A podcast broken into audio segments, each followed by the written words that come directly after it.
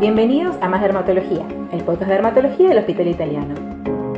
Como ya saben, yo soy la doctora Marina Beck y hoy se encuentra a mi lado la doctora Manuela Martínez Piva, dermatóloga y miembro del equipo de oncología cutánea del hospital. Hoy nos viene a hablar de uno de los grandes cucos de la dermatología, al menos para nosotros, que es el melanoma. Doctora, gracias por venir. No, bueno, muchas gracias por la invitación. Y bueno, em, como vos decís, el melanoma es uno de los principales tipos de cáncer de piel no es el más frecuente, pero sí es muy agresivo en su comportamiento y tiene una alta morbimortalidad.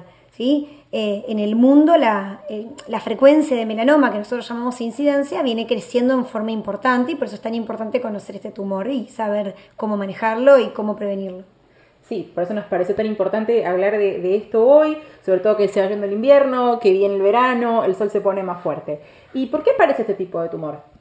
Bueno, dentro de los principales factores de riesgo en el melanoma se encuentra principalmente la exposición solar intensa, sobre todo aquella exposición solar intermitente y, muy alta. ¿Qué quiere decir? Esos veranos que vamos y nos queremos broncear en dos o tres días y nos insolamos, nos ponemos rojos, nos salen ampollas, quemaduras, ¿sí? Ese es el principal factor de riesgo.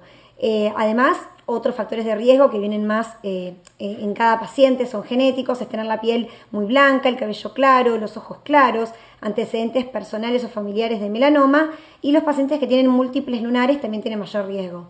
Pero es muy importante tener en cuenta que se le atribuye a la radiación ultravioleta el 65% de las causas de melanoma cutáneo, considerándose el principal factor de riesgo medioambiental. Bueno, así que como verán, cuando nosotros insistimos tanto con el uso del protector solar, eh, tiene, un propósito y tiene un justificativo. Esto que decía la doctora, que las pieles más blancas son las pieles más expuestas, es porque el pigmento le confiere a la piel cierta protección. Entonces la gente muy blanca que carece de este pigmento está un poco más vulnerable. ¿Y qué podemos hacer entonces, ya hablando así un poquito de protector, ya me estaba adelantando, para prevenir la aparición de este tumor? Bueno, como el principal factor de riesgo, estamos hablando que es el sol, el uso de protector solar factor 50 o más es fundamental para su prevención. Aplicarlo 30 minutos antes de la exposición solar y renovándolo cada 3 horas aproximadamente. Además, debemos tratar de no estar expuestos en forma directa al sol entre las 10 de la mañana y las 16, 16 eh, a las 4 de la tarde, porque en este rango horario la radiación ultravioleta es mucho más fuerte, entonces siempre hay que buscar la sombra dentro de lo posible. Y antes de las 10 de la mañana y después de las 4 de la tarde podemos estar al sol, pero con el uso correcto del protector solar. Y además podemos sumar ropa con filtro UV, gorro y lentes con filtro UV para estar mejor protegidos. Sí, y otra medida que es importante, por ejemplo, si nos vamos al agua o a la pileta, también después hay que renovarlo, ¿no? O sea, ponerle, nos pusimos el protector hace una hora, pero me metí en la pileta, no importa, salgo, me seco y me renuevo el protector.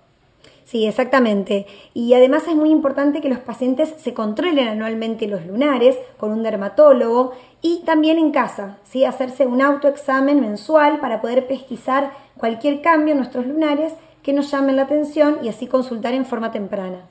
Sí, quiero agregar a lo que dijo la doctora que el control de los lunares o de los nevos, como le decimos nosotros, se debe hacer con el paciente con ropa interior, con un dermatoscopio, que es una especie de lupa especial que tenemos nosotros, con una luz determinada, y que debería examinarse todo el cuerpo. Entonces es muy importante que el examen de los lunares sea completo, sea prolijo, y todos deberíamos hacer un control de lunares al menos una vez al año. Y si hay antecedentes de cáncer de piel o algún factor de riesgo los que mencionó antes la doctora Martínez Piva, este control por ahí debe ser un poco más seguido inclusive. Sí, exactamente. Si hay antecedentes de cáncer de piel eh, o antecedentes personales de melanoma, los controles son mucho más, más estrictos y más seguidos. Sí, y en cuanto hablemos de, antecedentes familiares, ¿qué, riesgo de parentesco tengo que tener como para decir por ahí hay o sea, un bisabuelo importa, un tío, qué parentesco me tiene que, digamos, que poner la señal de alarma para decir tengo que ir a consultar? Los antecedentes familiares son muy importantes, pero más que nada los de primer grado, es decir, padre, madre, hermanos o hijos. ¿sí? Estos antecedentes familiares son importantes cuando estamos hablando de melanoma, pero hay otros tumores que también se relacionan con el melanoma, como el cáncer de páncreas, que es un antecedente familiar que también podemos tener en cuenta.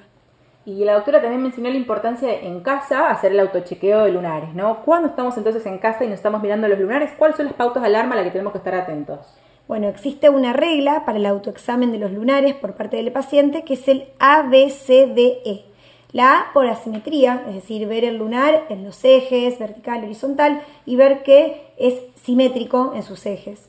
Eh, los bordes, la B es de bordes, bordes irregulares. la C es de color, es decir, más de dos colores, la D es de diámetro, más de 6 milímetros de diámetro, y la E es de evolución. Y este, esta última letrita, la E de evolución, es muy importante porque el paciente tiene que estar muy atento si nota que algún lunar está creciendo o está cambiando en su forma o aspecto o se lastima. Y después otra cosa eh, importante me parece que es aclarar, ¿no? Porque muchas veces hacemos esto, ¿no? De chequen sus lunares, que no vayan cambiando, pero también es importante decir que los melanomas pueden aparecer sobre lugares y sobre piel donde previamente no había un lugar, ¿no? Entonces, en, digamos, ¿en qué lugares suelen aparecer? ¿Con más frecuencia? ¿A qué edad? Sí, lo, más frecuente es que el melanoma aparezca en piel sana, es decir, aparezca en piel donde no tenemos ningún lunar.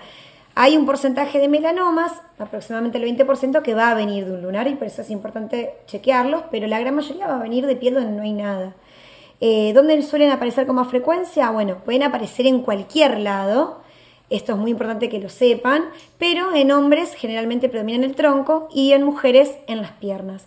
Y si bien puede aparecer a cualquier edad, en promedio, se sabe que es alrededor de los 60 años, es decir, en el adulto, pero acá en el hospital la verdad es que vemos que el diagnóstico de melanoma se hace en pacientes cada vez más jóvenes, ¿sí? Y algo muy importante es que si bien en la niñez, en la infancia es muy raro de ver el melanoma, las quemaduras solares, la radiación solar que recibe un niño antes de los 10 años de vida va a ser fundamental en la determinación del riesgo de melanoma en la vida adulta. Sí, esto es muy importante lo que dice la doctora, por esto que hablábamos, ¿no? Generalmente se ven promedio a los 60 años porque tiene que ver con todo el daño solar que se va acumulando a lo largo de esos 60 años, pero en gente que tiene mucho sol, que tuvo, por ejemplo, muchas quemaduras con ampollas, que no suele usar protector solar, como ese daño es mucho mayor, no hace falta por ahí que llegue hasta los 60 años, que ya con menos cantidad de años se va a acumular y ya presenta eh, este tipo de tumores. ¿Y es verdad que las camas solares aumentan este riesgo de melanoma? Sí, totalmente es cierto, el riesgo en general de cáncer de piel aumenta el doble con haber usado solamente una vez cama solar. Y este riesgo sube más todavía si esa cama solar se tomó antes de los 20 años. Para mí es, increíble que un día con toda la información que circula y con las campañas de concientización que estamos eh, realizando, e inclusive con todos los métodos que hay de bronceado artificial sin riesgo, la gente siga consumiendo este tipo de tratamientos. Por eso es importante que sigamos luchando contra, contra esto, contra este tipo de prácticas, todos los profesionales de la salud, insistiendo con el tema y educando a todos con respecto a los cuidados que tenemos que tener frente al sol y cómo evitar este tipo de camas solares.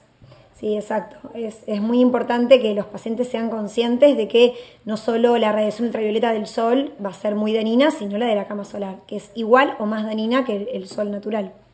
¿Y cómo lo, cómo lo diagnosticamos? Bueno, el melanoma se diagnostica mediante una biopsia en la cual extraemos la lesión sospechosa o el lunar sospechoso y lo enviamos a analizar anatomía patológica.